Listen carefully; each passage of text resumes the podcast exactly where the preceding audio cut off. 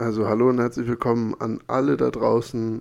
Wir haben eine kleine Winterpause hingelegt und jetzt sind wir zurück mit geballter Kraft äh, zur NBA Trade Deadline. Das heißt, unsere Folge heute wird einfach vollgepackt sein mit äh, Trade Talk und was passiert ist. Aber erstmal muss ich ihn vorstellen, der, der mir hier gegenüber sitzt, der, der wunderschön aussieht. Er hat vorher treffend angemerkt, wir sind der schnäuzigste Podcast Deutschlands wahrscheinlich, weil auch wenn wir beide so einen 2-Minus-Schnauze haben, wir rocken ihn beide gerade, ohne Absprache. Er trinkt heute irgendwas, was wie Almdudler aussieht. Wie gesagt, es lenkt mich, so, lenkt mich so ein bisschen von seinem attraktiven Körper ab. Aber es ist der dünne Markus Rühl an alle da draußen. Es ist Michael Bremer. Wie geht's dir denn? Oh, danke. Das ist schon wieder eine überragende Einleitung. Also nach der geht's mir auf jeden Fall besser. Ich bin auch ein bisschen im Stress mit dem ganzen Lernen. Aber ja, das geht alles schon. Ich bin einfach heiß auf die Podcast-Folge.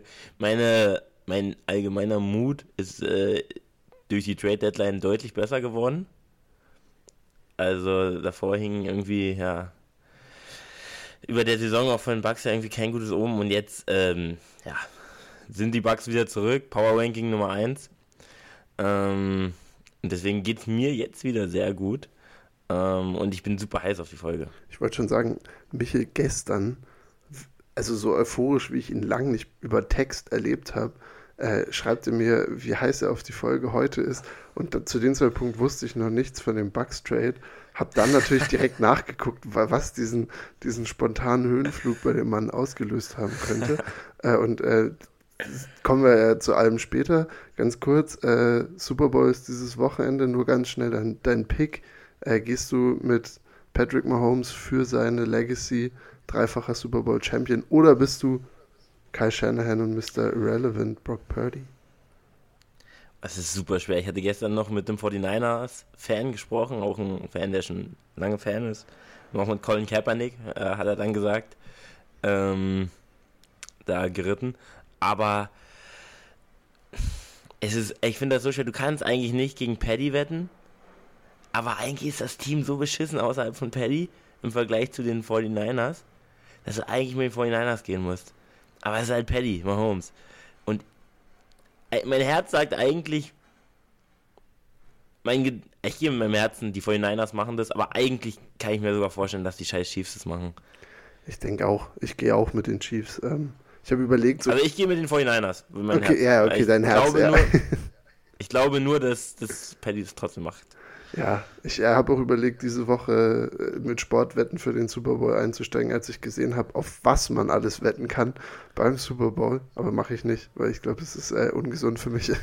Das wäre nur, nur, einmal, nur einmal so ein Beispiel, wo, wo du dann reingegangen wärst. Auch ich wäre auf jeden Fall in die Nationalhymne over under 86 Sekunden. Wirklich bockstark. Also ich kann es überhaupt nicht einschätzen und äh, also ist, da, ich, ich, hab, ich bin durch Zufall drüber gestolpert, dass das dieses Jahr eine Wette ist. Und äh, alle Taylor Swift-Wetten hätte ich natürlich auch gemacht, logischerweise. Äh, da ist nämlich neben hm. wem sie sitzen wird, wie oft sie gezeigt wird, etc. Kannst du alles, kannst du alles wetten. Also dadurch, dass der Super Bowl dieses Jahr in Las Vegas ist, scheinen die, die Sportsbooks sich komplett zu überschlagen. Also es ist, äh, ist ein komischer Turn, aber ist in der NBA ja genauso. Also die Sportwetten werden, glaube ich, wahrscheinlich der Main-Sponsor irgendwann sein.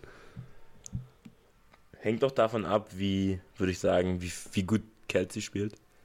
Also jeder Catch von Kelsey ist einmal Taylor Swift mindestens. Ist eine kleine, ist eine Einblendung, ja. Ja. ja, ja. Und jeder Touchdown vielleicht sogar zwei. Wie, wie sehr meinst du, also Taylor Swift, wie sehr versteht sie das Spiel? Oh, ich glaube ich glaub schon sehr.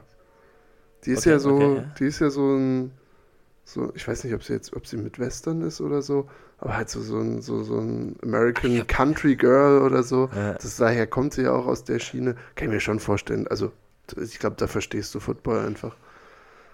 Das auf jeden Fall. Ich habe jetzt auch, das ist natürlich mein Fehler, ich hatte völlig vergessen, dass Levi ein Swifty ist. Ja. Und natürlich weiß, wo, sie, wo Taylor Swift herkommt.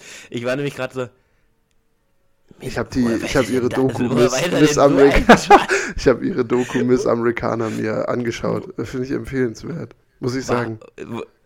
wo kommt jetzt das, wo, warum weiß Levi, wo die herkommt? Und dann ist es mir wieder eingefallen, dass er, ja, ihr äh, Levi doch großer Fan ist. Ich bin großer Fan, aber wir müssen äh, in die NBA ja. einsteigen. Wir, ja. wir machen heute ohne viel Brimborium. Das ist auch ein geiles Wort, finde ich. Brimborium. Und wir. ich tatsächlich gar nicht das Wort. Also muss ich jetzt mal ehrlich gestehen, ich habe keinen sehr großen Wortschatz. Ah. Also ich habe mal manche Wörter einfach mal. so, die sind mir im Gedächtnis geblieben, wo ich die mal gehört habe. Und die benutze ich dann auch sehr oft. Ja. Aber Brimborium, es steht vermutlich für so alles drumrum, so. Ja, so Tamtam-mäßig. Oh, ohne Tam viel so Ge Geschnacke, Geschwatze. Hm. Aber ich, ich könnte es auch jetzt nicht nochmal wiederholen. Brimborium? Ja, aber frag mich auch nicht, wie man schreibt. Okay. Weil dann, da, da muss ich dann dippen. Also das macht gar keinen wie Sinn. Beryllium hätte ich jetzt getippt. Ja. Ich glaube genauso. Naja, aber. Oh, übrigens, genau, du hast vorhin schon dein, dein Lehramt erwähnt. Wir nutzen das heute. Also du bist jetzt ja fast Lehrer. Ähm, du wirst vor Kindern irgendwann stehen in näherer Zukunft und heute kannst du es üben, weil wir traden, äh, Quatsch, wir graden die NBA Trades. So rum.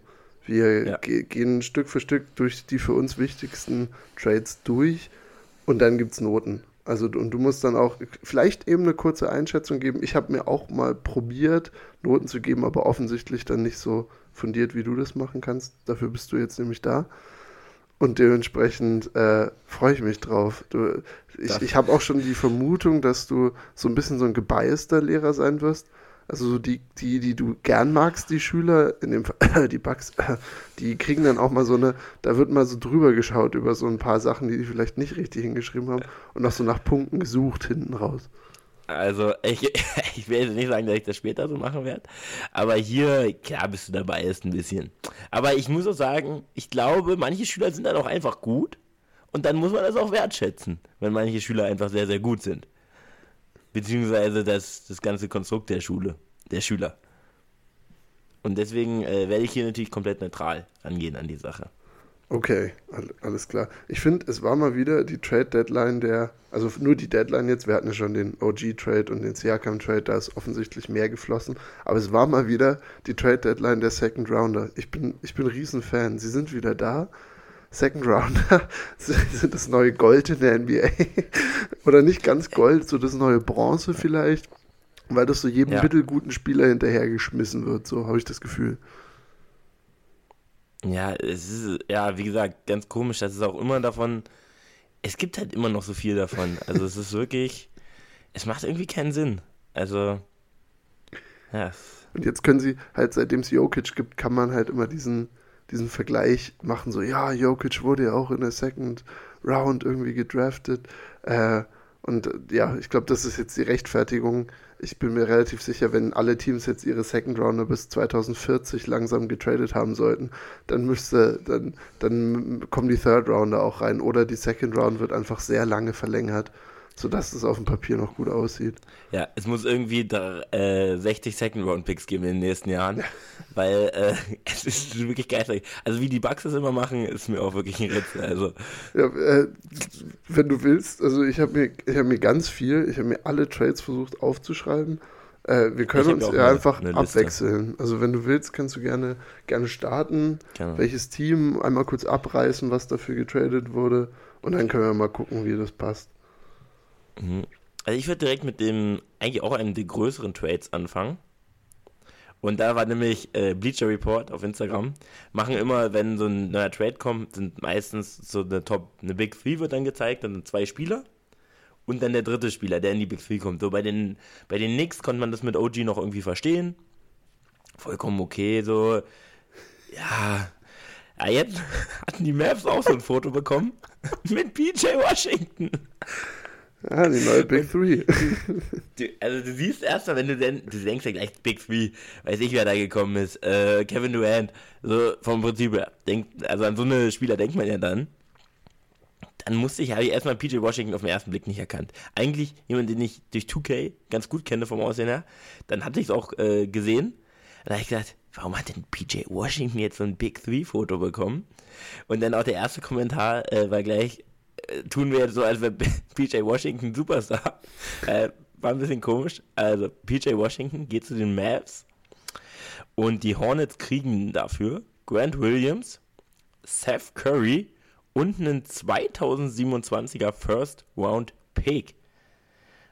Und ja, willst du gleich äh, eine Note geben und sagen, was du darüber hältst? Weil es schon einer der prominenteren Trades jetzt, würde ich sagen. Ja, das war einer von zwei Trades, die einen, Sec äh, die einen First Rounder beinhaltet haben. Also das waren der, er und noch ein weiterer. Der Rest war Second. Du hast natürlich wieder vergessen, die Mavs kriegen auch noch zwei Second Round Picks. Also Ehrlich? sie kriegen. PJ Washington und zwei Second Round Picks von den Hornets in Exchange. Aber da waren die Hornets wahrscheinlich das, da haben sie sich nicht lumpen lassen, haben wieder hinterher noch geschoben. Steht hier gar nicht bei, bei NBA.com, aber ja, wird schon stimmen. Also ich hab's, ich hab, ich hab's nur von The Athletic. Vielleicht äh, müssen wir da, ja. müssen wir unsere Sources nochmal noch mal checken. Ja, alles gut. Aber wir, ja. ja. Genau, also mehr haben wir noch einen Trade gemacht, aber wir können ja erstmal über den reden. Ja, genau. Ich denke auch, der, der, der andere Trade war jetzt ja auch so, so semi. Ja, also sie, sie versuchen, die, die Mavs, glaube ich, versuchen, so wie, wann war das, vor zwei Jahren, habe ich mir aufgeschrieben als Comparison, so wie die Nuggets mit Aaron Gordon, glaube ich, das zu machen. Also sie sagen, okay, wir haben Kyrie, wir haben, Ky wir haben Luca, das sind unsere Superstars, aller Jokic und Murray, wenn wir jetzt das Ding äh, beibehalten wollen. Und wir wollen deswegen keine Big Three, äh, wahrscheinlich auch, weil es cap-mäßig überhaupt nicht gehen würde. Und genau, versuchen es jetzt dann mit einem, mit einem Qualitätsrotationsspieler auszugleichen. Und ich finde, er hat auch so ein bisschen was von Aaron Gordon. Also er ist ein, er, er kann scoren, wenn er will, PJ Washington. Ich glaube, er hat diese Saison, er hat letzte Woche mal 42 gescored, gut, das ist bei den Hornets, aber trotzdem ähm, ist trotzdem in der Saison jetzt nicht so hoch. Ich habe, glaube ich, gesehen, 13 Punkte pro Spiel oder sowas. Also er, er, er kann dir aber, also er kann dir auf jeden Fall was was geben im Scoring. Er ist sehr athletisch und er spielt halt off the ball wahrscheinlich ganz viel mit Luca und Kyrie, die halt den Ball dominieren. Und ich denke, dann ist er, wie gesagt, wirklich einer, der ihnen irgendwie 15 bis 20 Punkte pro Spiel geben soll. Und vor allem ein bisschen Defense. Ich habe gesehen, das fand ich tatsächlich ridiculous. Der Mann ist 6'7, also was sind 6'7, so 2 Meter 5 oder so. 2 Meter 1. 2 Meter 1, also so knapp über 2 Meter, aber er hat eine 7'3 Wingspan, also 2 Meter 20 Wingspan. Also dieser Mann besteht nur aus Armen und wie gesagt mit seiner Athletik und so ähm, ist es, glaube ich, einer, den sie eventuell auch probieren, eben aller Grant Williams, den sie weggetradet haben, vielleicht als ein Small Ball 5 auch mal einzusetzen und der sich aber halt auch athletisch auf dem Flügel mit halt zum Beispiel den Kawais rumschlagen muss dann in der Defense oder Paul George oder LeBron etc., wer auch immer da am besten auf sie zukommt. Also ich, ich würde fast sagen, ja, PJ Washington, ähm, ich habe ihm eine 2 gegeben, nicht 2 plus, sondern eine 2, weil ich finde auch, sie haben relativ viel abgegeben. Also weil Williams, Grant Williams kam jetzt erst in der Offseason, aber das hat offensichtlich nicht funktioniert, wie sie es wollten. Seth Curry finde ich immer geil. Seth Curry ist eigentlich überall nice. Deswegen, der tut den Hornets wahrscheinlich auch echt nicht schlecht. Und halt ein First-Round-Pick. Also es sind schon drei relativ große Investments. Also da sind das sind eigentlich zwei Spieler, die die Hornets direkt starten können und ein First-Round-Pick. Deswegen eine 2 von Seiten der Mavs und von Seiten der Hornets habe ich sogar einfach eine 1 minus gegeben, weil ich dachte, okay, du gehst eh nirgendwo hin und jetzt hast du einen relativ vielversprechenden Spieler eigentlich ganz gut geflippt. Wo bist du denn da bei der ganzen Sache? Ja, ich glaube, ich bin ein bisschen negativer an sich. Ähm, nee, äh, Seth Curry auch, würde auch gut passen in den Backcourt der, der, der Bugs von der Defense her. Also für den wäre es, glaube ich, gut, wenn er in ein Team kommt, spielt, das ein bisschen besser defendet als die Hornets. Weil der Mann ist auch wirklich richtig schlecht in der Defense. Ähm, aber ist ja trotzdem ein guter Typ. Äh, ein First-Round-Pick ist schon Grant Williams. Im Endeffekt ist ja Grant Williams ein bisschen leid davon. Also er kann weniger, er trifft aber den Dreier deutlich besser, muss man auch sagen. Also weil PJ Washington über die Karriere 36%, die Saison nur 32%. Gut, du spielst ja mit Luca und Kyrie, du wirst vermutlich deutlich bessere Würfe kriegen, als du das bei den Horns gekriegt hast. Vielleicht trifft er dann 37%, das wäre ja dann super. Ähm, und da ist Glenn Williams natürlich besser. Ich glaube auch so, was Moves, Finishen und so angeht, ist PJ Washington safe besser. Auch Defense, äh, du hast die Länge angesprochen, das ist schon ein kleiner Shotblocker, also der kann auch mal ein paar Würfe blocken. Und ist jetzt aber auch nicht der Stopper, also ist jetzt keiner, der ist kein Aaron Gordon, also nicht ansatzweise so vom, vom Ding her. Aber ich glaube, sie wollen es halt. Sie wollen, dass er Aaron Gordon ist. Ja, also ich glaube, Aaron Gordon hätte jedes Team ganz gerne, also ist halt einfach sehr, also schon so unter All-Star schon eigentlich das Beste, was du haben kannst. Ähm, aber du kriegst halt auch nicht mehr dafür, ne? Also muss man auch mal sagen, also muss halt auch immer gucken, was die Mavs haben. Die können ja die, mit dem Kraut und Rüben, was da teilweise rumläuft, der jetzt auch keinen Superstar traden. Deswegen an sich den, den Move finde ich auch gut. Ich würde sagen, ich gebe eine 2 für die Mavs eine glatte 2 und eine 2 plus für die Hornets, weil ich muss ja den Vertrag angucken von PJ Washington, aber der Mann äh, ist jetzt weg. Für die Hornets macht es eh keinen Unterschied, weil die haben jetzt eh das ganze Team umgekrempelt, haben sie noch einen First Rounder bekommen. Ähm, das ist eigentlich alles, alles gut für die. Den kann es ja eh komplett wurscht sein. Ich glaube auch bei den Hornets ist wirklich, es ist eins von den vier Teams, habe ich mir aufgeschrieben, die einfach ein komplett neues Roster geführt haben, die so ein paar Kernpieces behalten haben. Aber also, ich habe noch Toronto, Memphis und Detroit. Also das sind ja die anderen drei, die wirklich, die gesagt haben, es ist uns wirklich sehr egal. Wir gucken, dass wir irgendwo noch Second Round Picks und vielleicht irgendwie ein paar andere Spieler rauskriegen und ähm, ja, das, das war's dann. Okay, aber dann sind wir ja gar nicht so weit entfernt bei dem Trade. Nee ich, ich würde mal, ich habe sie jetzt schon angesprochen, dann mache ich doch mal mit den, mit den Raptors weiter, weil die, die Raptors, ähm, in dem ist jetzt natürlich nicht der prominenteste, aber ich dachte, wir können hier so die Brücke spannen. Die Raptors kriegen von den Utah Jazz Agbaji und Kelly Olynyk um, und geben dafür einen First-Round-Pick, Otto Porter Jr. und Kira Lewis Jr. Kira Lewis haben sie ja in dem Siakam oder in Anobi Trade, in einem von den beiden überhaupt erst von den Pelicans bekommen. Also wir haben auch wieder ein paar Journeymen jetzt durch diese Trade, Trade Deadline, die jetzt das, die dritte Heimat in, äh, in zwei Wochen haben. Und genau, außerdem traden sie Schröder und Young, Thaddeus Young, für Dinwiddie und Dinwiddie entlassen sie sofort weil sie, glaube ich, einfach keinen zusätzlichen Ballhändler haben wollten. Aber sie behalten auch Bruce Brown und Gary Trent. Also, wie gesagt, es ist sehr, sehr viel Turnaround jetzt in Toronto. Ich glaube, es ist wirklich, ich hatte das Gefühl, es war so, Scotty Barnes wollen wir, Emmanuel Quickly wollen wir auf jeden Fall und, äh, und RJ Barrett gucken wir uns weiter an. Und der Rest ist uns wirklich herzlich egal. Wie gesagt, sie, sie halten Brown und Trent, die sind jetzt beide, nee, Brown ist noch nicht, aber Trent ist auf jeden Fall Free Agent in der Offseason. Und ja, ich mag die Akbaji und Olenek. Also kann ich mir vorstellen, dass sie da wirklich, also ich bin ein riesen Olenek-Fan, weil das einfach, der ist wirklich so ein geiler kurz, Mann. Ja, kurz eingeworfen, als dieser Trade kam, weil Raptors, der erste Trade, an den du natürlich denkst, ist Dinwiddie. Und, und dann war mir, als, als es klar war, der redet hier über seinen Guy, Kelly Olenek. Also wirklich, ich kenne wenig Menschen, die den so großer Fan von seiner Arbeit sind wie du. Also es ist auch schön, weil es ist wirklich ein cooler Zocker eigentlich. Vor allem jetzt bei den Jazz diese Saison. Ich habe ja eh so einen kleinen Crush auf die Jazz, deswegen ich finde es auch schade, dass wen sie weggetradet haben, weil das waren fast meine Lieblingsspieler. Hier, wir können auch über Fontecchio auch noch reden, den, den, den Alba Berlin Legend, dass der jetzt bei den Pistons rumrennen muss, eine Frechheit. Nein, da reden wir auf jeden Fall nicht viel drüber. Ähm, aber ja, Olynyk ist jetzt 32, ist auch ein Free Agent in der Offseason. Aber ich glaube, sie wollen den versuchen zu halten, weil der, was ich immer unterschätze, der Junge ist fast 2,10 Meter groß. Also ist, glaube ich, 6'11 oder 6'10 und hat, kann aber trotzdem den Floor spacen. Äh, Akbaji ist noch ist aus dem 22er Draft. Also ich glaube, da nehmen sie einfach einen Shot.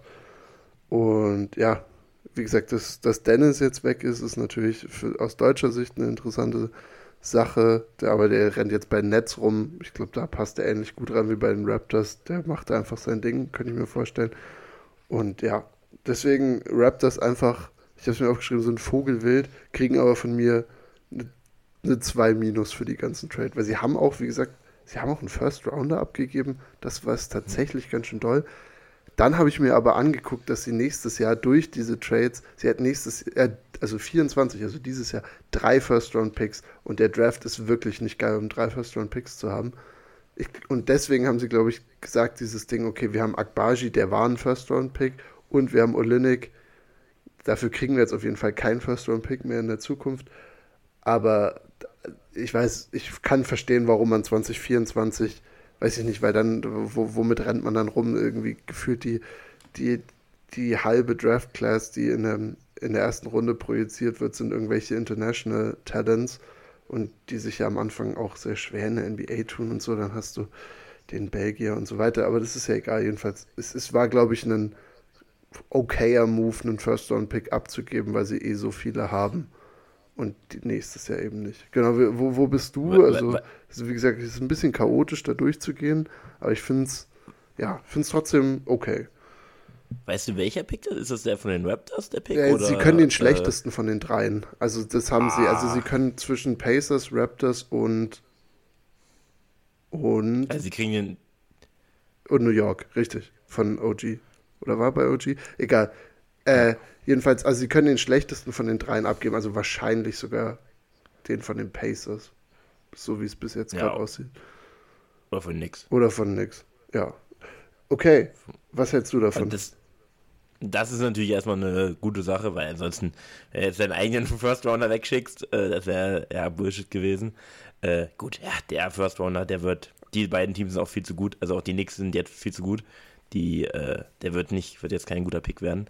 Und ich muss auch sagen, ähm, das ist, ich finde eigentlich, die Raptors haben es geil gemacht, weil Spencer Dinwiddie direkt Buyout, klar. Ähm, erstmal ein Spieler, wo viele Teams jetzt, glaube ich, nochmal ein Auge drauf werfen. Mavs habe ich auch schon gehört, weil das ist, so einen Spieler jetzt nochmal auf dem Buyout-Markt zu kriegen, ist schon ganz, ganz stark. Ähm, weil du dir den holst ohne Gegenwert, aber haben einfach dann noch mehr Cap Space freigemacht. Schröder hätte jetzt noch einen Vertrag gehabt ähm, und dafür finde ich es eigentlich ganz nice, weil Masai Ujiri ist einfach auch ein kranker GM, der macht das gut und hat sich dadurch einfach noch mehr Freiheit geschaffen. Für Dennis, ich verstehe, dass es immer scheiße ist, wenn man ähm, getradet wird, aber er hat jetzt, finde ich, ein Team, wo er vermutlich noch eine größere Rolle spielen wird, als jetzt noch am Ende von Toronto, weil Quickly, die wollen das halt so ein bisschen auf Quickly geben, der es auch super macht. Ähm, und ich finde, bei den Nets kann er dann eigentlich eine größere Rolle spielen in einem sogar etwas besseren Team als die Raptors jetzt momentan. Ähm, und deswegen finde ich das für Schröder auch nicht so geil, weil ich denke mal, da wird er schon Starter sein. Für, also für Schröder eine Eins. Ähm, wie immer eigentlich. Äh, Wie immer, wenn Dennis irgendwo hingeht. Ist immer so, ja, okay, ja. er macht da wahrscheinlich sein Ding. er spielt 25 ja. Minuten und ist Point Guard. So, das macht er. Ich, ich gebe den Raptors tatsächlich dann eine 2 Plus für den Trade. Okay. Ja. ja, wie gesagt, also. Also für alle Trades quasi. Ja, genau. Und in der Offseason können sie sich noch weiter entscheiden. Aber ja, sie, sie sammeln, ja. glaube ich, einfach und, und gucken sich auch verschiedene Spiele an. Das finde ich auch cool. Können wahrscheinlich jetzt super viel mit Lineups rum, ähm, rumsortieren. Äh, ich habe gerade noch gesehen, aber ich komme nicht genau dahinter, was, wo wir falsch waren. Also die Raptors haben keinen First-Round-Pick von den von den Knicks damals bekommen, weil sie haben ja Quickly und Barrett gekriegt. Äh, das heißt, ich verstehe nicht genau, welchen, warum sie drei First-Round-Picks haben, aber ich habe euch erinnere mich auf jeden Fall gelesen zu haben, dass es zwischen, dass der, den sie abgeben werden, irgendwas zwischen 25 und 30 wahrscheinlich sein wird. Also so von der Position und da, also so ein Late First, ähm, dann in dem Deal abzugeben, können wir weggeben, aber okay, also bist du, bist du bei den Raptors weiter dabei. Ich habe auch gesehen, jetzt, wenn man mal auf die Standings guckt bei ihnen, haben sich ja schon länger verabschiedet, sind jetzt bei 18 und 33. Das heißt, es wird, glaube ich, bei ihnen einfach sein, so schlecht werden, wie es geht. Vielleicht gehen sie so ein bisschen ins Tanken rein, können viel ausprobieren mit ihren neuen jungen Spielern.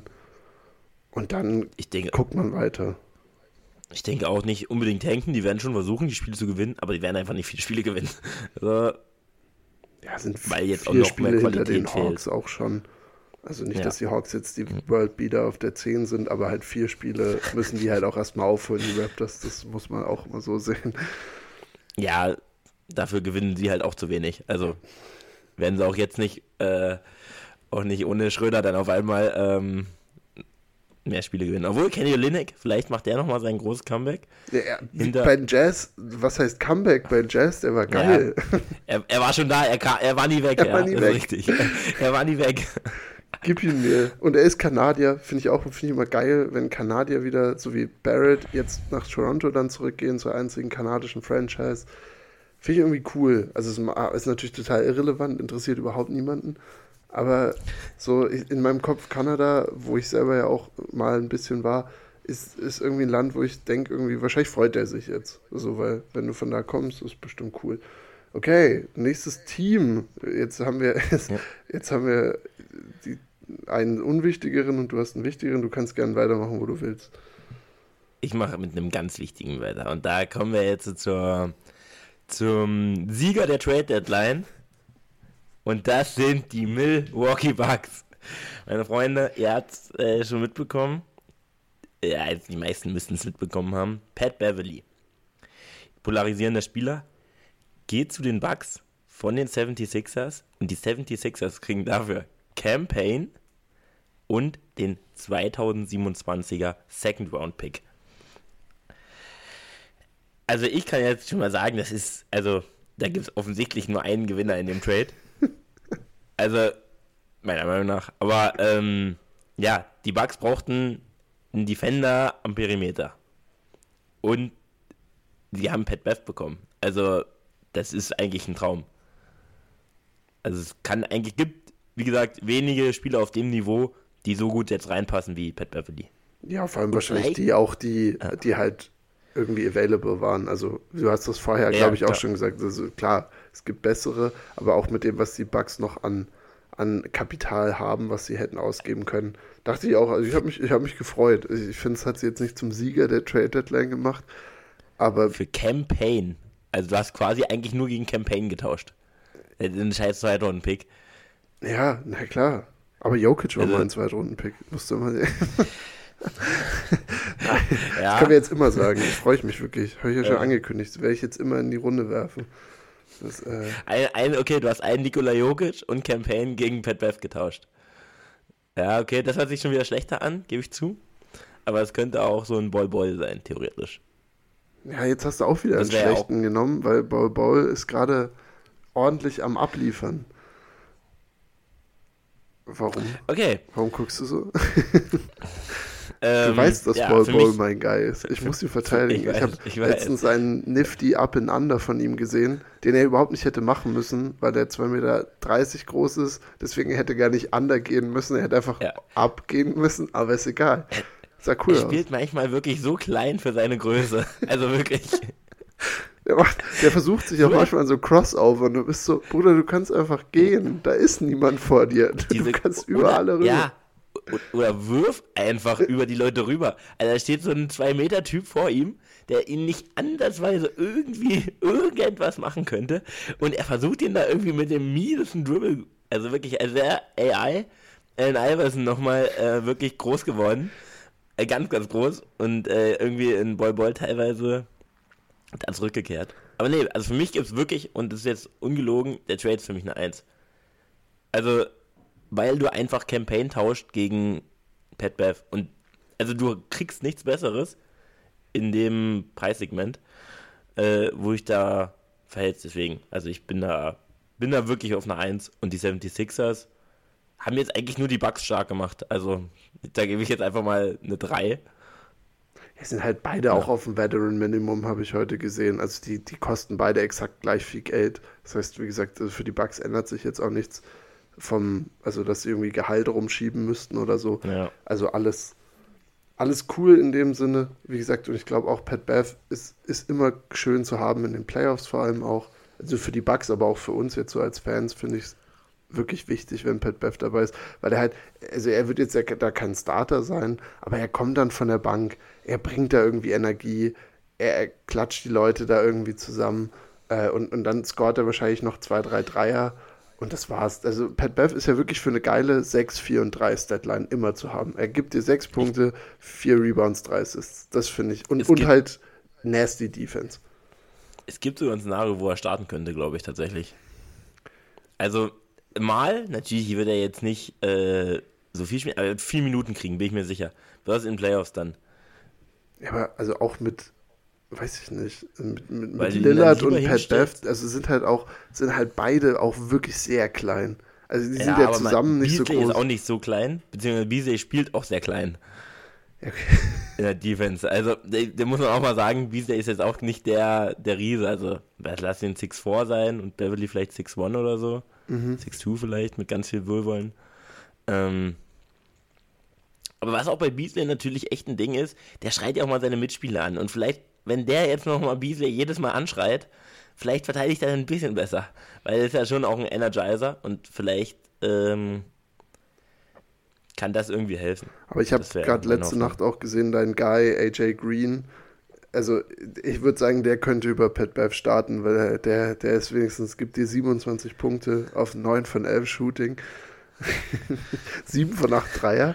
Also äh, ja, nein, es, äh, ich, ich glaube, wie gesagt, für die Bugs auch gut, nochmal ein bisschen Stabilität reinzubringen. Wir hatten ja beim letzten Mal haben wir Doc Rivers schon, oder vor, vor, vorletzten Mal, keine Ahnung, Doc Rivers angesprochen. Äh, ja, genau. Also, sie haben ja die Growing Pains, die du erwarten kannst. Wie gesagt, sie gewinnen jetzt gerade einfach nicht, aber es ist auch egal, weil darum geht es bei den Bugs nicht. Ähm, nur noch kurz, was sagen wir zu der Storyline mit Pat Bev und Damien Lillard? Hast du die so ein bisschen mitgekriegt? Weil die haben ja schon mal in den Playoffs in der Bubble gegeneinander gespielt. Also gegen, oder? Was in der, also ich weiß nicht, ob es Playoffs waren. Es war jedenfalls die Blazers damals noch gegen die Clippers, wo Pat Bev bei den Clippers war und äh, sich da ganz schön mit Damian Lillard angelegt hat, aber jetzt sind sie Freunde, oder? Also, das ist kein mhm. Problem. Das, äh, das genau das gleiche war ja auch damals mit Westbrook und Bev, äh, Pat Beverly, als die bei den Lakers waren. Und im Endeffekt ist es, glaube ich, also Pat Bev hat, glaube ich, so viel Feinde in der NBA, wenn er in gegnerischen Teams ist. Ich glaube, dass der Mann ist es gewöhnt. Der kommt immer irgendwo hin und hat mit irgendeinem schon mal irgendwie so einen kleinen Beef gehabt. Deswegen äh, glaube ich nicht, dass es allzu schlimm ist ich hoffe, Lillard, der weiß auch schon, dass Pat Bev ja irgendwo ein bisschen weiterhelfen kann. Ich würde gleich mal mit den 76ers weitermachen. Ich gebe den Bugs eine 1 minus. Also glaube ich, also ich kann, okay. ich kann ihnen jetzt hier keine glatte 1 geben, äh, weil ich finde, sie sind jetzt nicht dadurch in Contention mehr oder was auch immer. Egal. Als sie sowieso vorher schon wären. Genau. Sie waren. Waren. Sind immer noch. Genau. Contender Nummer 1, ja.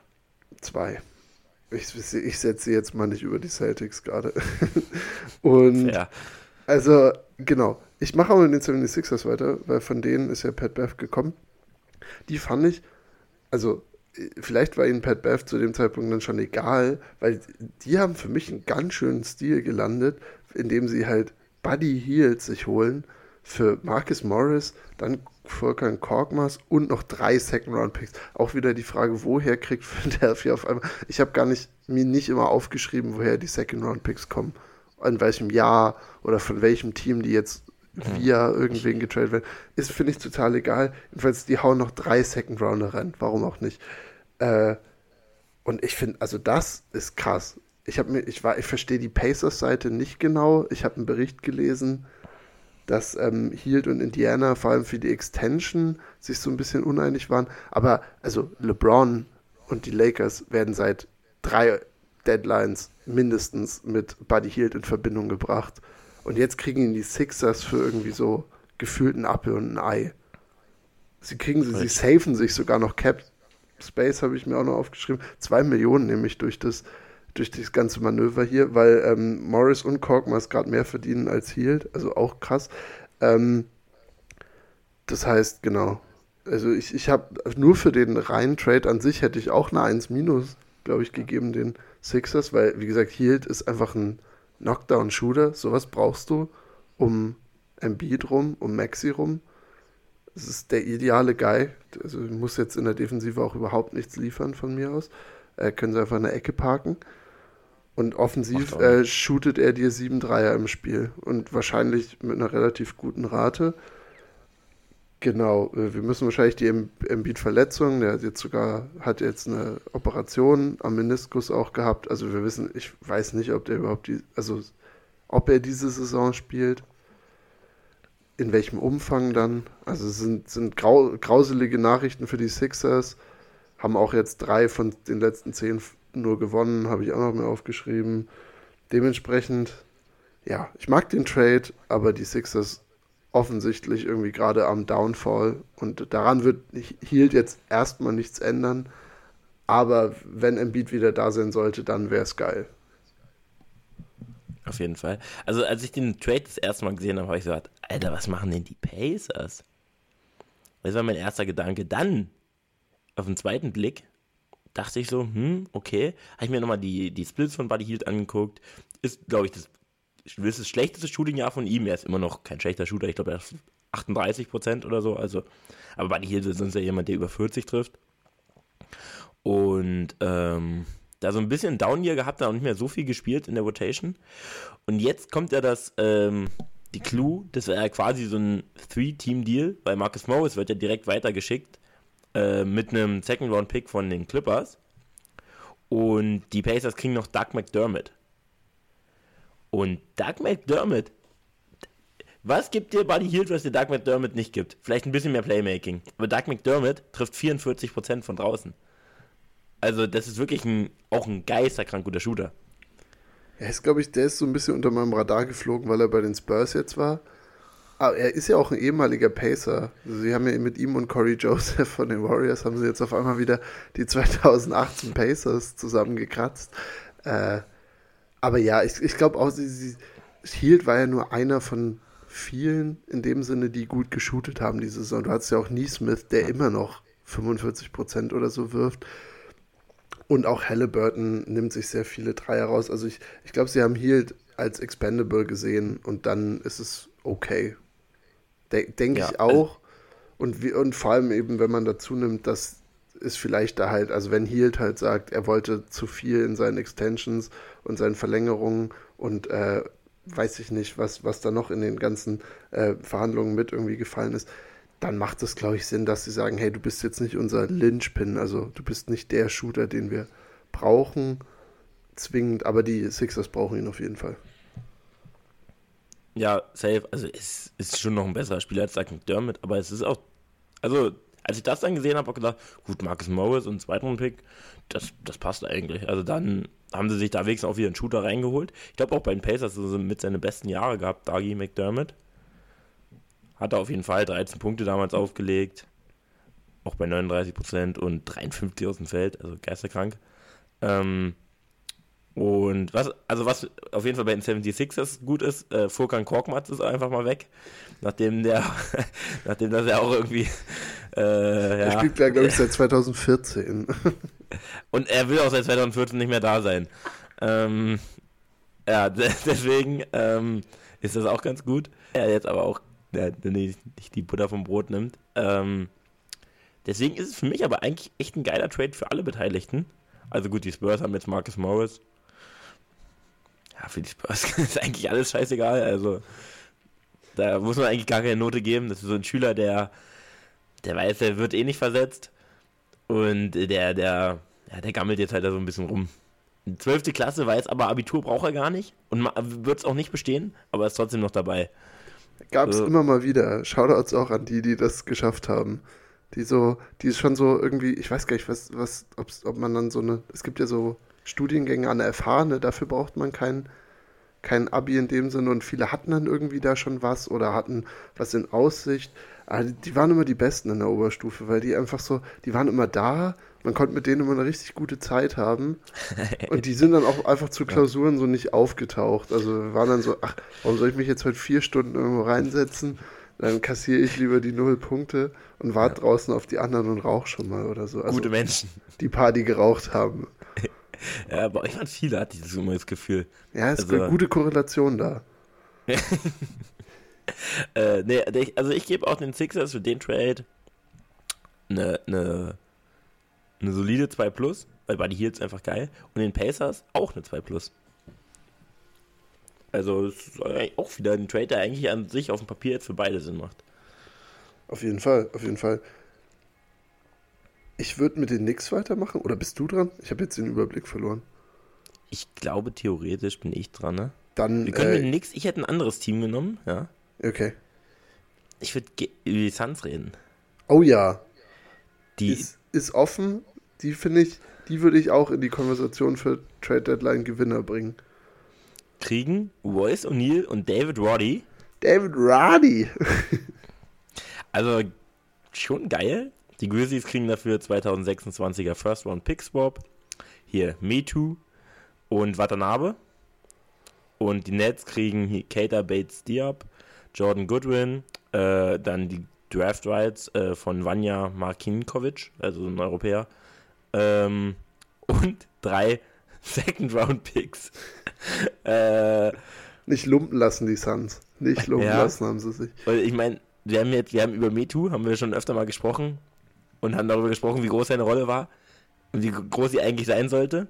Watanabe ist the chosen one, äh, aber äh, ist es nicht. Und ja, Kate Diop, Goodwin, das sind alles Scheißspieler, muss man ehrlicherweise sagen. Und Aber halt alles Spieler, die sie in der Offseason sich geholt haben, so zusammengekratzt für alle ihre zwei Millionen pro Jahr, damit irgendwie die um die Big Three das ausgleichen äh, können vom Salary her. Und jetzt sind die alle weg und wird ausgetauscht. Aber ja, fahr fort. Für, für Royce O'Neill einen sehr soliden Spieler, den hätte ich auch sehr, sehr gern bei den Bucks gesehen, weil der gibt dir auch das, was du brauchst. Das ist ein 3D-Guy, der spielt gute Defense, nicht mehr der allerjüngste, aber trifft den Dreier auch sehr gut. Also ich glaube, letzten Jahre hat er fast 40% immer geworfen. Und für David Waddy gilt ähnliches. Also es ist ein Qualitätsspieler für die Nets, aber von einem anderen Stern. Also da muss man ehrlich sagen, finde ich auch, dass die Nets das echt geil gemacht haben. Da, also eigentlich nur für Schmutz, muss man ja wirklich sagen, weil das, das sind zwar NBA-Spieler, aber es sind wirklich, die gehören allesamt zu den schlechteren NBA-Spielern, die es gibt. Und ähm, das ist, da ist Pat Bev nochmal eine ganze Stufe drüber über den Jungs. Äh, und dafür zwei solide Rollenspieler zu kriegen, ist super geil. Also ich glaube, Bates Diop, würde ich sagen, spielt hier bei den Baskets in Würzburg in drei Jahren. Also kann ich mir relativ gut vorstellen, dass der hier irgendwie oder bei den, bei den, bei den Niners aus äh, Chemnitz rumrennt oder wenn, so. Wenn die weiter so gut spielen, dann ja. sind sie gut für ihn. Auf jeden Ey, Ey, heute äh, äh, Derby gegen Bamberg. Wir nehmen hier übrigens am Freitag auf, 9.2. Heute Derby gegen Bamberg. Gegen Alba gewonnen. Ey. Vorletzte Woche ich, war ich live im Stadion, war geil. Und ja, ich, ich habe auch, also ich habe mir aufgeschrieben, die Suns sind auf einmal physisch. Weil das waren ja auch Watanabe und so. Das waren ja alles keine, das waren alles Spieler, die dir nicht das eigentlich gegeben haben, was du um Durant und so rum brauchst, nämlich also außerhalb von Yusuf Nurkic halt irgendjemanden, der sich gegen jemanden auch stellen kann. Also wie gesagt, äh, Rose O'Neill ist jetzt außerhalb davon auch ein guter Defender. Aber ich, ich glaube, also David Roddy wiegt gefühlt so viel wie Durant und Beal zusammen, würde ich jetzt so sagen, wenn man den so sieht. Der sieht ja aus wie so ein Linebacker.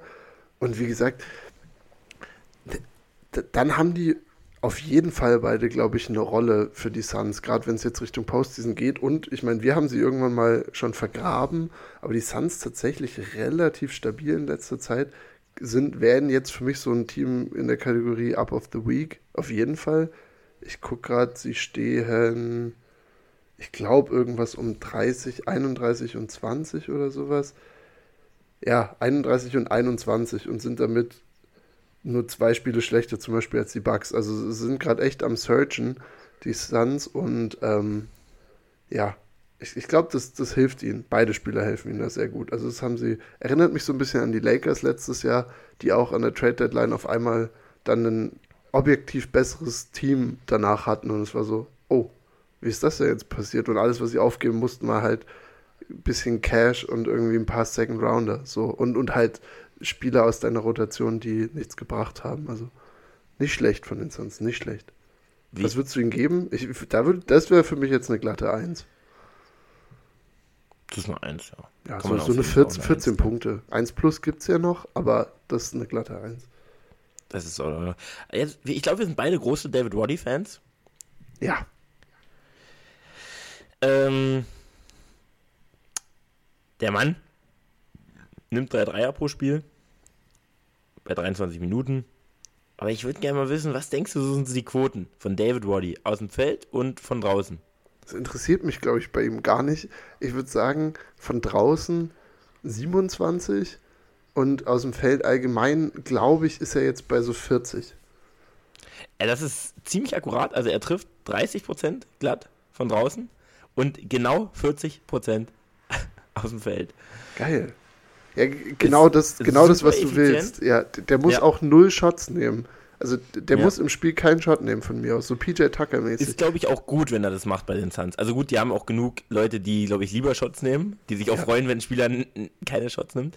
Aber ähm, ja, wenn er das noch machen würde, wäre doch der Trade-Wert dann von ihm vielleicht auch viel zu hoch.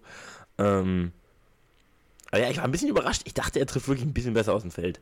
Also ich hätte nicht gedacht, dass er 40% aus dem Feld trifft. Da war ich so, hm? Naja, scheiß drauf. Ist trotzdem ein guter Mann für die Jungs. Auf jeden Fall. Ob, ob Metu jetzt die Dinger hier wegschmeißt oder Waddy macht mal einen.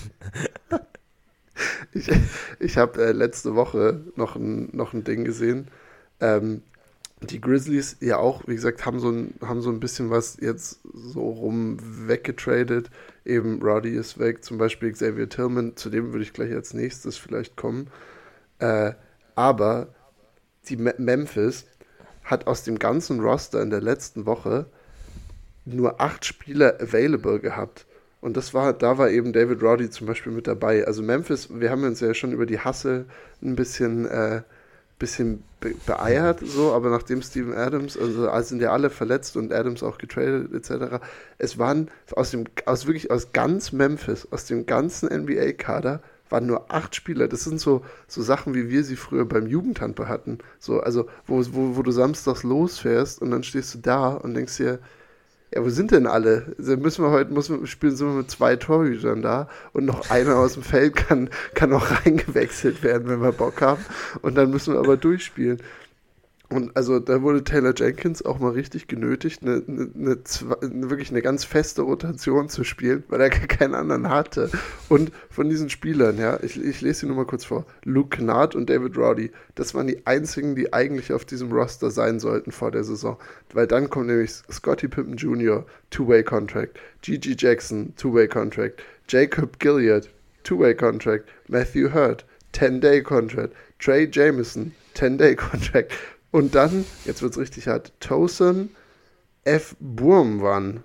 Ich glaube, ich habe den Mann gerade wirklich beleidigt, wie ich den Namen ausgesprochen habe. Auch auf einem 10-Day-Contract. Mhm. Also, die mussten sich, damit sie überhaupt jemanden auswechseln konnten, drei Spieler auf einem 10-Day-Contract holen. Deswegen düstere Zeiten. Ich weiß nicht, ob Memphis jetzt, wo Roddy und so auch noch weg sind, also vielleicht kommen sie irgendwann dahin, dass sie, also, also sie haben ja offensichtlich das Spiel zurückbekommen, aber wenn sich davon noch jemand verletzt, so, dann kannst du, glaub ich, dann kann Memphis, äh, rufen sie wahrscheinlich bei dir bald durch und fragen, ob du den nochmal ein paar Dreier schmeißen kannst. ich bin äh, da, ich bin wollte da. Ich nur, wollte ich nur mal kurz, das war einer meiner, meiner lustigen Facts aus der letzten Woche. Ja, nee, es ist, ist fair. Das ist ein fairer Punkt. Also, das ist auch wirklich traurig, was man, also, es ist nicht schön, wenn man das so hört. Muss man ganz einfach sagen. Die ähm, Celtics hatte ich gerade wie gesagt, Tillman ja. auch von den auch von den Grizzlies äh, für zwei Second Runner haben sie den bekommen. Und ich finde für die Celtics und Lamar Stevens. Und Lamar Stevens, richtig. Äh, und ich finde für die Celtics vollkommen in Ordnung. Er gibt, also ich glaube, wenn sich Porzingis verletzt, ist die Saison von ihnen eh problematischer. Aber Xavier Tillman zumindest so als Backup 5 ist in Ordnung. Also, oder dann hast du noch Luke Cornett und sowas. Also, er gibt dir einfach so ein, einmal mehr noch Spielraum, wenn Al Horford oder irgendjemand sich von den Jungs, wenn der ausfällt. Und wie gesagt, er, der Xavier Tillman schlägt jetzt nicht irgendwie die Welt für sie ein, aber er ist einfach da und ich glaube, das ist wichtig. Er ist relativ groß, physisch und er ist da dass der sich jetzt spielerisch irgendwie, muss er sich, glaube ich, jetzt auch nicht groß einklinken. Ähm, da haben sie genug andere Skillplayer, aber halt genau für einen schnellen Abschluss oder sowas um den Korb rum von mir aus. Deswegen fand ich aber trotzdem einfach stabil. So, das ist so, so eine 2 einfach für mich. Einfach ein Zweier-Trade, hast im Prinzip nichts abgegeben und hast Backup. Ja, bisschen Tiefe. Den kannst du auch, ist ein Körper, den reinwerfen kannst. Also, ist, wie du es angesprochen hast, ist jetzt kein Spieler, der jetzt irgendwas richtig gut kann oder so. Kann aber, glaube ich, vor Cornet auf jeden Fall defensively sich da deutlich besser zeigen. Kann deutlich besser vor kleineren Spielern auf jeden Fall auch bleiben. Und ja, wie gesagt, die, die Celtics haben halt auch schon gute, große Jungs. Also da muss er dann auch jetzt nicht eine Riesenrolle spielen. Und ich glaube, dann, dann passt das auch. Wie gesagt, haben nicht viel abgegeben. Und Alright, nächster Trade. Ja, ich, wollen wir, also ich finde einen Spieler, der, den ich wirklich sehr gerne mag. Das ist eigentlich, eigentlich einer meiner Lieblings-NBA-Spieler. Gordon Hayward. Du siehst auch ein bisschen aus wie er. Ist mir gestern find, aufgefallen. Bisschen Gordon Hayward leid hier, mit dem ich den Podcast aufnehme. Aber ganz leid, weil ich finde Gordon Hayward einer der schönsten Männer, die es gibt. Also wirklich, ich finde, ich bin Riesenfan. Ich fand den. Verkauf dich hier nicht unter Wert, Junge. ich fand den wirklich so geil. Also, das war wirklich einer meiner Lieblingsspieler. Also, Anfang von der Zeit, ich hatte so ganz angefangen, hat er noch gerade bei Utah gespielt und dann ist er halt zu den Celtics gekommen. Dann war er verletzt und dann ging die Karriere so leider ein bisschen bergab. Aber davor fand ich, das war so ein geiler Zocker, weil der, der war einfach so mannschaftsdienlich, hat er gezockt und also er hat, war auch All-Star gewesen, also hat ja auch mal 22 Punkte in der Saison aufgelegt, aber immer auf guten Quoten, war nie jemand, der jetzt so übertrieben hat. Äh, klar, es ging ja so ein bisschen bergab nach der Verletzung. Den, bei den Hornets hat er noch mal ein so ein Jahr gehabt, wo er auch so 20 Punkte aufgelegt hat bei, bei super Quoten. Bei ähm, 47, über 40 Prozent am Feld, trifft 37 Prozent über die Karriere. Und äh, einfach ein Spieler, den ich richtig, richtig gerne mag. Und der ist jetzt bei den Oklahoma City Thunder gelandet. Und die Hornets kriegen dafür Vasilci Micic, Trey Mann, David Bertans, äh, zwei Second-Round-Picks. Ähm, einmal Houston, einmal Philly. Also auch vermutlich nicht die allerbesten Picks. Ähm, und kriegen dafür Gordon Hayward. Ich muss sagen, ich bin, ich feiere das. Sag ich dir so, wie es ist, weil ich glaube, Gordon Hayward, der wird nochmal eine miese Karriere jetzt bei Oklahoma hinlegen. Ähm, ja. Erfahrener Mann für ein junges Team. Sehr gut. Habe gesehen, dieses. Okay, also Gordon Hayward, äh, ja, finde ich, ist ein, ist ein talentierter 34 Jahre alter Spieler, der viel verletzt sein wird für die, für die Suns, äh, für die Suns, für die Thunder, so rum. Und ja, im Bestfall gibt er ihnen irgendwas von seinem Shotmaking, eigener Creation, er, aber davon braucht es auch nicht so viel. Ich weiß auch gar nicht, meinst du, er er wird schon von der Bank kommen wahrscheinlich, oder? Ja, ja, ja, ja. Das ist Vielleicht hinter, hinter Jalen Williams und so. Also ich glaube, der ja, vielleicht ist, fängt jetzt seine Zeit als, als Backup an oder so. Das, ohne Witz, ich weiß nicht, ob du den genauso magst wie ich. Nein. Okay, das ist krass. Äh, auch sehr sympathisch in meinen Interviews, finde ich. Also wirklich ein richtig geiler Typ. War auch nie so der riesen College-Guy. Also ja, ich könnte wirklich den Mann, ich, ich liebe ihn. Aber, ähm, ja, er sollte jetzt kein, sollte J-Dub da jetzt keine Minuten wegnehmen. Ich glaube, das, das machen wir auch nicht. Ähm, ist vielleicht ganz gut, auch wenn er ein bisschen weniger spielt. Aber er ist einfach ein erfahrener Spieler für so ein Team und ich finde, da passt er gut rein, weil der Mann, ähm, klar, ist jetzt nie Champion geworden oder so, aber hat schon einiges gesehen und er spielt erwachsenen Basketball und ich glaube, das, das kann so einem jungen Team dann auch ähm, echt weiterhelfen. Ich, ich bin auch vor allem gerade der Meinung mit den Thunder, sie sind so gut jetzt in der Regular Season, aber wenn mir jetzt jemand sagt, die fliegen in der ersten Runde oder in der zweiten Runde raus, so wie die Grizzlies so ein bisschen vor ein paar Jahren, würde mich das nicht wundern, weil keiner von denen hat Playoff-Erfahrung. Niemand. Also auch SGA. Also da ist ja nichts. Also die, die, diese ganzen großen Spiele, physischeren Basketball, das, das haben sie alles noch nicht. Und ich glaube, dann ist das ganze Talent auch irgendwie mehr oder weniger erstmal erstmal hinfällig in den Playoffs, äh, wenn du äh, erstmal deine Erfahrungen halt sammeln musst.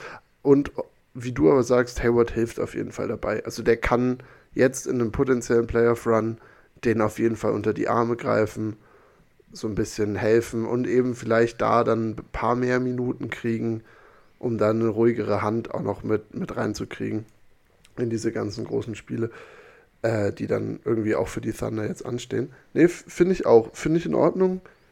Was, was hast du für eine Note gegeben? Ich, ich, 2 plus ist es für mich, ganz klar. Ja, für mich eine klare 1 minus. Ist vielleicht ein ah. bisschen hoch, ist ein bisschen hoch, gebe ich zu.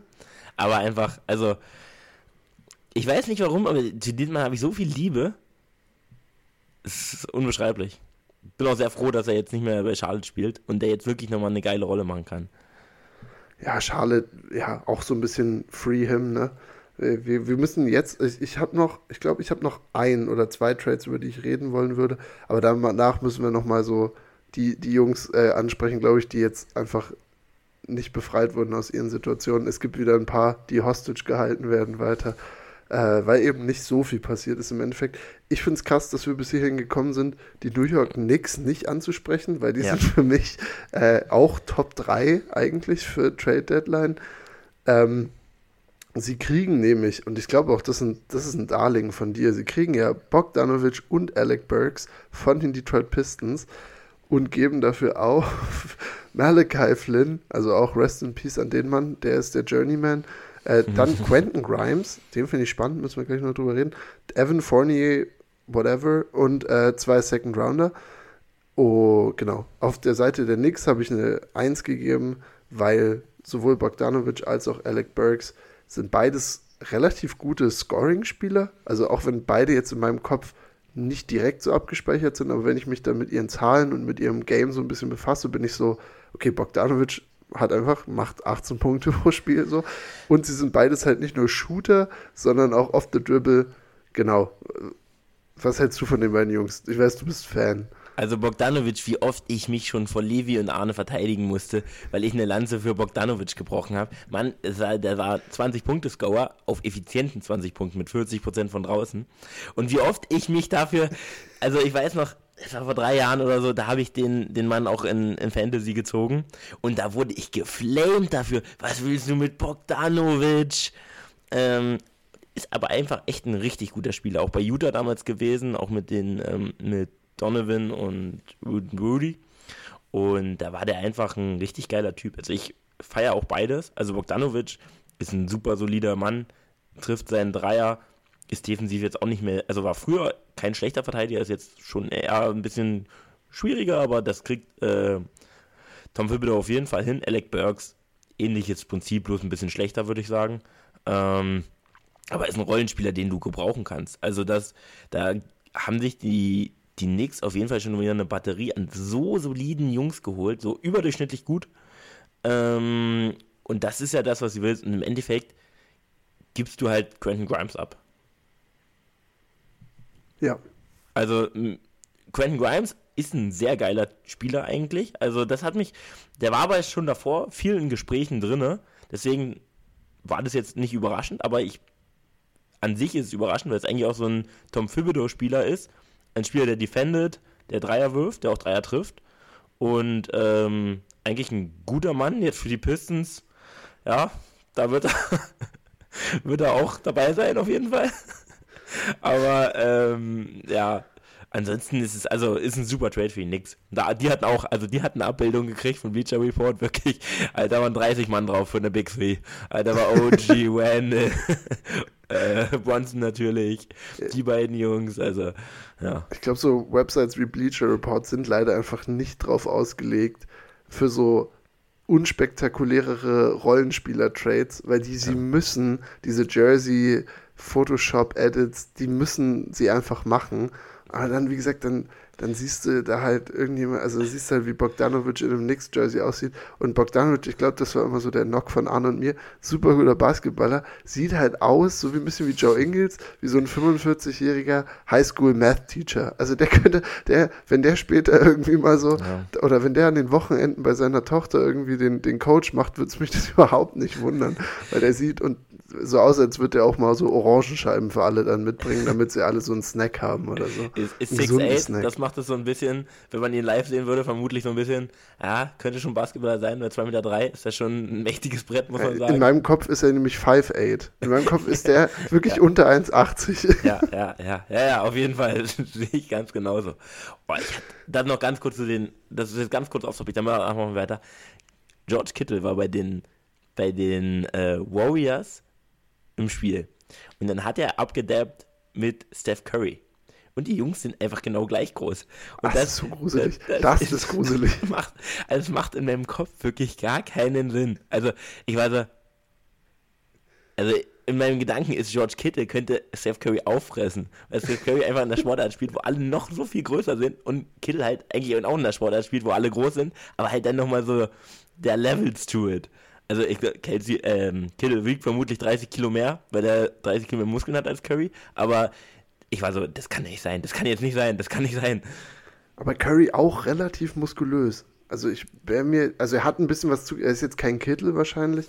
Äh, auch von der Kraft her. Also Kittel ist, glaube ich, einfach sehr kräftig, wenn du den Block setzen siehst, da, da sterben irgendwelche Linebacker dran, wenn ja. Kittel da eine Runde blockt und der wird auch, der wird einen Spaß haben, glaube ich, jetzt mit McCaffrey. Wir müssen noch mal ganz kurz da weiter reingehen. Also Super Bowl, äh, jedes Mal, wenn Run für McCaffrey gecallt wird, ich glaube, Kittel freut sich über so einen Block mittlerweile mehr als so eine 30 Yard Completion zu ihm. Also der, wie der, oh, wie der tackelt, ey. Der nimmt da wirklich alle, der nimmt da alles mit, was ihm da in, in den Weg kommt. Den könntest du vielleicht so auch so gegen so einen schlechteren Edge Rusher stellen, würde ich sagen. Also so ein richtig so ein, so ein C-Level Edge Rusher, la, la, lass Kittel da stehen. Da brauchst du keinen Tackle. Kannst du aufheben. Ey, also Kittel hat einen Tanktop getragen und also der war, der war whipped to the bone und also wirklich sehr muskulös. Also ich sage, ich sage, der Mann könnte, könnte Curry auffressen. Also ich gucke mir auch gerade so ein paar Bilder an. Das ist schon eine miese Kante. Das ist wirklich. Ist halt ein, aber genauso groß wie Steph Curry. Aber genauso groß wie Steph Curry. Das ist wirklich. Das ist in meinen Kopf nicht reingegangen. Als ich das gesehen habe und die beiden so scharschen, das, das ging in meinen Kopf nicht rein. Ich war wirklich. Ich dachte kurz irgendwie, meine Welt bricht zusammen. Das äh, habe ich öfter. Also auch wie hier in, in Deutschland beim Basketball ist es ja so, dass manchmal, weil die Halle in Würzburg so klein ist, müssen die Spieler durch den Fanausgang rausgehen. Gab es schon mehrmals. Und dann stehst du halt noch da, quatscht und dann kommt halt von den Gegnern so jemand an dir vorbeigelaufen und du, du, ich gehe dann dann halt so bis zur Brust und auf dem Feld sehen die halt nicht groß aus. Du bist ja auch nicht so. klein, muss man ja auch sagen. Nee, ich bin jetzt auch nicht super klein. Ja. Äh, ich hatte noch zu dem, zu dem Knicks-Trade, äh, ich habe mir aufgeschrieben, Tom Thibodeau ist jetzt, glaube ich, der happieste, weil er endlich keine jungen Spieler mehr da hat. Also die Knicks haben wirklich, die Knicks haben alles weggetradet, was unter 27 ist oder so. Also Bronson ist gefühlt jetzt der Jüngste da. Vielleicht noch mit Di Vincenzo. Di Vincenzo mochte er eh ein bisschen mehr als Grimes. Grimes hat immer weniger Spielzeit, diese Spiel also jetzt im Verlauf der Saison bekommen. Und ich glaube aber, der ist so ein bisschen so die First Round Compensation gewesen in dem ganzen Ding, weil Grimes ist wirklich ein 23 Jahre alter, sehr, sehr stabiler Spieler, kann super gut defenden ähm, und, und viel so Hassel bringt er auch mit. Der könnte bei den Pistons tatsächlich irgendwas reißen. Das Problem ist, die Pistons, was brauchen sie nicht? Guards. Aber jetzt haben sie noch einen mehr, noch einen jungen Guard, der eigentlich viel Potenzial hat, wo du aber nicht weißt, wohin damit. Also irgendwie, äh, ja, ich weiß nicht, vielleicht können sie ihn noch flippen für irgendwas in der Offseason. Zu den Bugs vielleicht? Für Zu acht Zweitrunden-Picks? Was haltet ihr davon? Und äh, Jay Crowders äh, Leiche. So, ich glaube, der Mann spielt kein Spiel mehr dieses Saison. Ja, ich weiß auch nicht, was der da immer noch macht. Also wirklich, das ist für mich. Ja. Hat aber immer geile Outfits. Also schau ja, da, ne? Drippy, ist Drippy der Typ. Muss man, muss man sagen, ja. Also wie gesagt, geiler Trade für die Knicks. Auch gefährliches Team jetzt einfach weil ja. du hast die Erfahrung angesprochen. Also ja, du hast absolut recht mit, mit Phipps, der, der liebt das natürlich. Aber wenn du das anguckst, auch jetzt, müssen wir ganz ehrlich sein, die sind auf vier, stehen 33, 19, haben ein geiles Team wie noch nie. Also so ein geiles Team hatten die wirklich jetzt echt nicht, weil das ist so eine Batterie schon wieder an langen Geister auf dem Flügel, wenn du Randall, OG, Burks jetzt, das sind ja alles so von 6'5 bis 6'8 und äh, das wird eine ganz, wenn die einen Homecourt kriegen, da kann ich mir schon gut vorstellen, dass es äh, auf jeden Fall eine Runde weitergeht. Haben letztes Jahr ja auch die Erfahrung gemacht, eben äh, irgendwie in den schon, Playoffs was zu ja. reißen, sind ja in die zweite Runde, sind in sechs Spiele mit den Heat gegangen, das war ein ganz schöner Kampf. Äh, sie sind, sie brauchen vor allem jetzt mehr denn je die Tiefe, das ähm, müssen wir, glaube ich, mit erwähnen, weil, also Randall ist mit seiner Schulter relativ lang raus. Bronson hat ein High Ankle Sprain, das heißt, der ist so Day-to-Day -Day so ein bisschen. Mitchell Robinson ist eh schon raus und OG wurde am Ellenbogen operiert. Das haben sie gestern nach der Trade Deadline gedroppt. Das heißt, OG ist jetzt auch erstmal drei Wochen raus. Sie haben irgendwie ein Stück Knochen aus seinem Ellenbogen entfernt. Mhm, ja. Und jetzt haben sie halt, wie gesagt, du hast immer noch die Vincenzo da mit rumrennen, Josh Hart und jetzt hast du noch zwei andere. Das heißt, sie sind in relativ guter Position, bin ich bei dir. Und ich glaube auch, selbst wenn jetzt Bronson, OG und Randall raus sind für ein paar Spiele, das ist kein Team, was dann untergeht, weil wie du sagst, die haben einfach, die haben einfach Winning Player jetzt sich angesammelt so ein bisschen. Also ich finde es, ähm, ich finde es auch sehr, sehr gut für sie und ja, wie gesagt, die Pistons-Seite, keine Ahnung, was, was willst du den Pistons geben? Ich habe ihnen eine 2 Minus gegeben, weil eigentlich haben sie nichts bekommen, aber sie haben es zumindest geschafft, dieses Team aufzulösen, was keine Spiele gewinnt, weil schlechter kann es nicht werden. Aber genau, mit Grimes haben sie jetzt eine andere Entscheidung, wo ich sage, komm, was soll das? Ähm, wollen wir als letzten Trade noch ganz kurz, vielleicht hast du ja sonst noch mehr, aber äh, dein Guy Monte Morris zu den T-Wolves, habe ich auch gesagt, muss ich sagen, bin ich Fan, so. Ich auch. Also Monte Morris, ja, auch ein Spieler, den ich sehr gerne mag. Ähm, der einfach, ähm, der einfach ein solider, ein solider Spieler ist, der jetzt ja, also war jahrelang Backups bei den, bei den Nuggets, da hat er auch immer eine riesige Rolle gespielt. Also ein Spieler, der den Ball nicht abgibt, der auch nicht, also kein super schlechter Defender ist.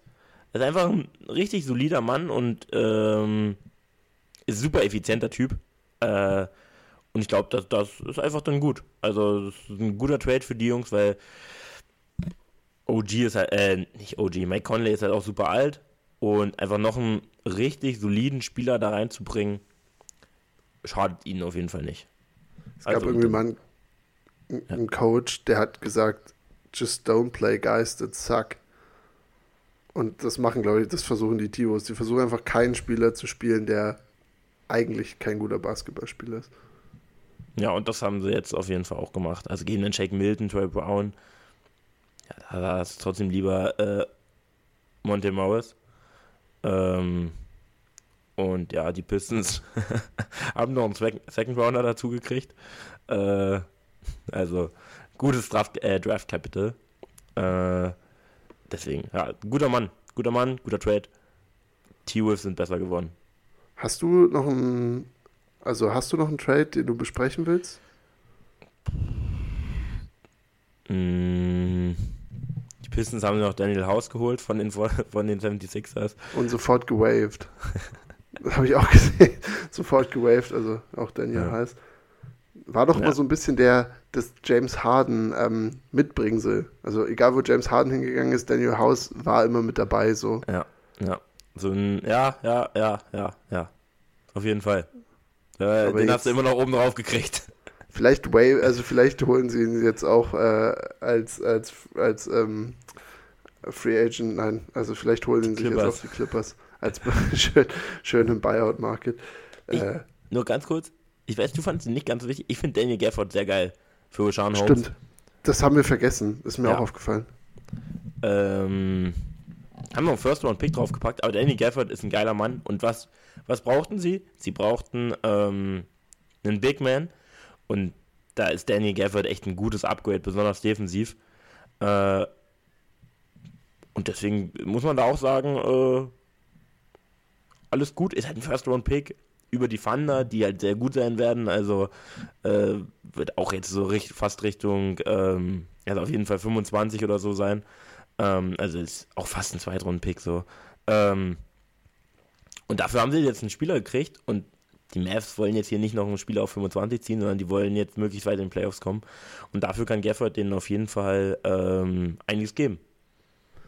Sehe ich genauso. Also ist auch cool, irgendwie, egal welchen Spieler aus Washington weggehen zu sehen, aus dieser Situation. Ja. Und ja, Danny Gafford, ich, ich bin eigentlich jetzt so ein bisschen, auch nachdem wir darüber geredet haben, ich deine Perspektive bekommen habe, freue ich mich sehr auf die Mavs, glaube ich. Also so nach der, nach der All-Star-Break, so, äh, es ist so ein bisschen mehr, bisschen mehr Zip jetzt da. Also sie sind, glaube ich, sie sind einfach ein bisschen spannender anzugucken. Relativ, wie gesagt, so junges, auch sehr athletisches Team jetzt mittlerweile. Und das ist eigentlich ganz geil. Ähm, wollen wir noch kurz deine, deine Top 3 von den Jungs, die leider nicht getradet wurden? Äh, mhm. Äh, weil, also, weil ich habe zwei einfach komplette Franchises genommen. Also einmal die Bulls ist mir mhm. wirklich, ist also mein Guy Kobe White. Letztens wieder ein kranken, krankes Spiel äh, gehabt. War wieder toll anzugucken. und ich dachte, es wird jetzt sein Team, aber nein, die Bulls machen nicht einen Move. Äh, der, der GM stellt sich danach hin und sagt, das war, sie wollen versuchen, weiter mit Kontinuität durchzugehen. Zach Levine ist komplett raus. Das heißt, äh, für die ganze Saison lässt sich jetzt irgendwas am Fuß operieren. Also ist wahrscheinlich auch so ein Move, wo er, weiß ich nicht, ich, ich möchte ihm nichts unterstellen, aber wo du denkst, okay, interessant. Also der ist jetzt weg und damit auch überhaupt als Trade Asset oder sowas nicht mehr zu haben.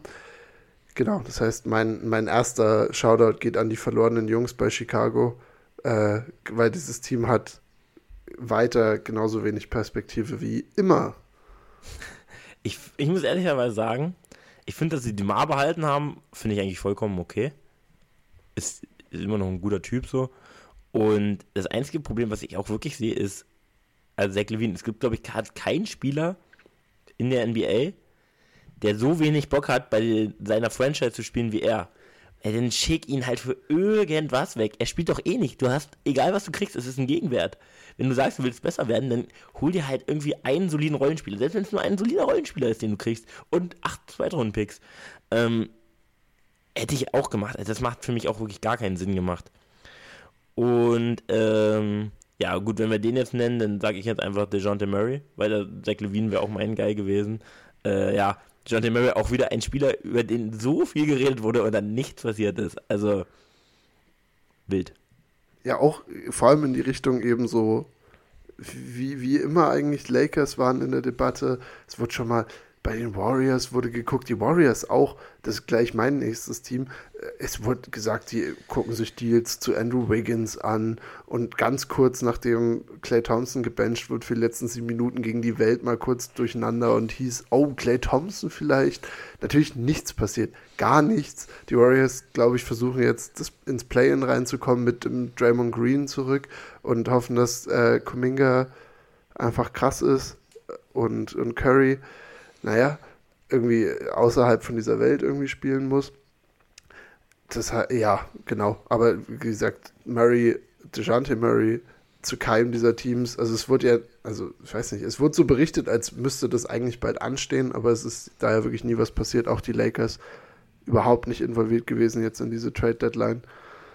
Auch mal interessant zu sehen. Es gab ja, das haben wir letzte Woche, glaube ich, gar nicht besprochen. Es gab mal ganz kurz dieses LeBron New York-Ding? Hast du es mitbekommen? Was, was ist da abgegangen? Das sagt also, mir gerade gar nichts. Wo er, nix oder was? Ja, ja, wo er, also wo, er, es ging auch von LeBron aus, weil er hat einen, eine Sanduhr-Emoji auf Twitter gepostet und dahinter die Freiheitsstatue. Also es war so, ich weiß nicht genau, was da vorgefallen ist, äh, und es wurde super viel sofort spekuliert, was das heißen könnte, etc. etc. Aber LeBron, ich weiß nicht, ob er unzufrieden ist mit den Entscheidungen der Lakers ähm, oder ob es eben Konflikte gab, weil Le GM mit äh, andere Trade Deadline Vorgang hatte als das, was die Lakers im Sinn hatten. Mehr oder weniger, das hat für ganz kurz mal Aufruhr gesorgt. Das war so, oh nein, fallen jetzt irgendwelche Dominosteine, aber das wäre sehr unrealistisch gewesen. Ja. Und, und, und dann wäre eh die ganze Liga eine andere gewesen. Genau. Nee, dementsprechend äh, habe ich sonst außerhalb davon nur noch äh, Tyus Jones und Kyle Kuzma, beide verrotten weiter in Washington. Und das waren beides Kandidaten, also ich meine, wir waren da beide relativ hart hinterher, die äh, getradet werden sollten, so wie Leute darüber berichtet haben und wie viele Teams so Interesse in Anführungsstrichen hatten, bei wie vielen Teams das auch ein Fit gewesen wäre. Aber spielen beide die Saison jetzt bei den, bei den Wizards fertig und äh, werden wahrscheinlich, also Kai Kusma geht da glaube ich jetzt nicht mehr weg. Jetzt lege ich mich fest. Ja. wird eine, wird eine Wizards Legend. Ja, äh. der wird noch so irgendwie so der, der dritte in der All-Time-Rebounding-Liste oder sowas. Irgend so ein total egaler Stat, der gar keinen interessiert. Und dann haben wir Kai Kusma auch abgefrühstückt. Äh, ist, ist dir noch jemand aufgefallen, wo du sagst, den hättest du gerne irgendwie getradet gesehen oder wo du was mitbekommen hast? Mm, lass mich mal jetzt überlegen. Also, was ich gern gesehen hätte, was du, glaube ich, nicht gern gesehen hättest, wäre Lauri Markenen. Nee, hätte ich nicht gern gesehen. Ja, das war mir schon klar. Ich Der Game Winner gegen die Thunder. Come on, man. Ich bin, ich Lass ihn nicht, da. Ich bin nicht der, nicht der große Jazz-Fan, das ist zumindest nicht so groß wie du. Und ich finde, Lauri hätte halt einige Teams, oder hätte super viele Teams natürlich, so nochmal diese. Und ich hätte es ihm auch gewünscht, dass er nochmal in den Playoffs richtig bei einer, so als Nummer zwei bei irgendeinem Team reingekommen wäre und da halt richtig bieten hätte können. Ja, ist natürlich jetzt nicht. Äh, Laurie Markinen und Tyrese Halliburton, Main Pacers. Also, es ist nur rein hypothetisch. Wäre so ein geiler One-Two-Punch. Also, das wäre wirklich. Das wäre ein Träumchen. Aber, ja, Lauri überall, bei jedem Team natürlich super. Aber den hätte ich gern gesehen. Aber äh, bei dem war es jetzt nicht so realistisch wie jetzt bei den anderen Kollegen. Auf jeden Fall. Auf jeden Fall. Ich, ich bin auch happy, wie gesagt, dass er es nicht gemacht hat, weil ich glaube, die Jazz haben eine Zukunft Vielleicht sind sie dieses Jahr jetzt Play-in slash kein Play-in-Team. Ist auch egal. Sie haben super viele Picks ohne Ende, lassen sich, äh, holen weiter sich überall Picks ab, wo sie können. Äh, haben, wie gesagt, den First Rounder von Toronto dieses Jahr auch noch bekommen. Ich glaube, wie gesagt, die picken einfach gerne in der ersten Runde jetzt. Und. Aber meinst du, die machen dann nochmal so einen Big Move? Oder wollen die jetzt so durch die Drafts aufbauen? Weil dadurch, das dauert ja dann noch. Ähm, Würde ich durch die Offseason vielleicht ein bisschen gucken. Wie gesagt, sie haben es jetzt geschafft, hier aus, aus, der, aus dem Trade Kuddelmuddel mit dem First Rounder und was auch immer rauszugehen. Und sie haben jetzt, sie haben halt so viele gute Spieler. Also klar, ich, ich ärgere mich, dass sie Olenek und Akbaji abgegeben haben und von Takio, aber es ist auch in Ordnung. Das waren jetzt keine Spieler, die für die groß die Nadel irgendwie bewegt haben. Und wie gesagt, also du hast ja jetzt auch, also du hast so viele junge ich glaube, das ist okay. Vielleicht kommt ein Off-Season-Move. Vielleicht machen sie es so wie die Thunder und versuchen einfach besser und besser und besser zu werden mit dem, was sie haben. Aber ja, gut, dass wir nochmal Jazz Talk jetzt hier machen. Sie, siehst du es ähnlich oder was würdest du jetzt als GM von den, von den Jazz machen? Ich, ich hätte Lauri, ja, du willst Lauri natürlich nicht abgeben, klar. Ich hätte ich würde versuchen, irgendwie in der Offseason irgendwas Biges zu machen.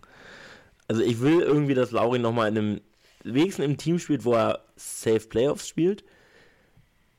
Und wo er einfach nochmal die Chance hat, da richtig zu competen. Das will ich nämlich sehen. Ich will den in den Playoffs sehen. Ich will den Big Shots machen sehen. Ähm, und einfach so dieses, weil ja, ich war ja immer bei Teams irgendwie, wo es eine Scheibe, so nichts Ganzes war. So bei den Bulls, das war eigentlich alles Rotz, die Saisons. Bei den Cavs war es also ein bisschen besser, aber war ja keine Chance, dass die jetzt irgendwie in die Conference Finals kommen. Und äh, genau, ähnliches halt auch jetzt für, für die Jazz. Und da würde ich irgendwas probieren. Komm, acht First-Round-Picks und dann stell da DeJounte Murray noch hin oder irgendwas. Also klar, wenn sie dann nicht Meister, aber einfach, ich will ihn nochmal sehen mit einem besseren Spieler. Auch wenn es nicht reicht, aber es reicht ja jetzt auch nicht. Ja, also sind seitdem sie so diesen kleinen, diese kleine Hotstreak geschoben haben, ungefähr immer plus minus bei 500, so als Team. Also gewinnen so viel, wie sie verlieren.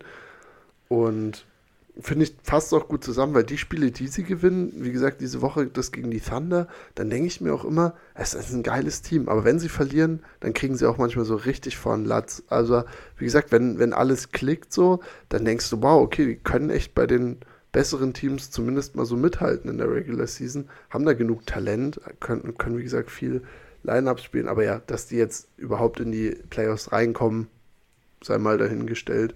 Ja. Und deswegen passt es. Also ich finde, wir sind hier richtig gut durchgekommen durch die ganzen Trades, haben uns gut durchgewurstelt und auch in einem, in einem wirklich äh, vollkommen okayen Zeitfenster. Also ich habe gesehen, unsere Episode letztes Jahr war, glaube ich, eine Stunde 40 oder so, war eine unserer längsten Episoden.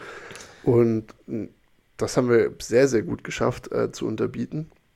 Deswegen fand ich es cool ich habe auch, glaube ich, gar nicht mehr so viel zu sagen. Das heißt, ich würde dir einfach jetzt die Bühne lassen und dann bin ich schon raus. Macht's gut. Ja. Also, ja, ich fand es auch überragend heute. Also sind halt nicht diese Big Moves gefallen. Also wenn PJ Washington schon verkauft werden muss als, ähm, als Superstar, dann weißt du, dass die Trade Deadline jetzt nicht die war. Also letztes Jahr ist ja schon noch ein bisschen größere Sachen passiert, aber äh, trotzdem äh, geil. Meine Bugs sind wieder da. Und ja, mein letzter Shoutout geht an den Schnauzer raus. Levi hat es schon angesprochen. Lasst euch alle den Schnauzer wachsen. Sieht gut aus. Gibt ein anderes Lebensgefühl. Und ähm, damit macht's gut.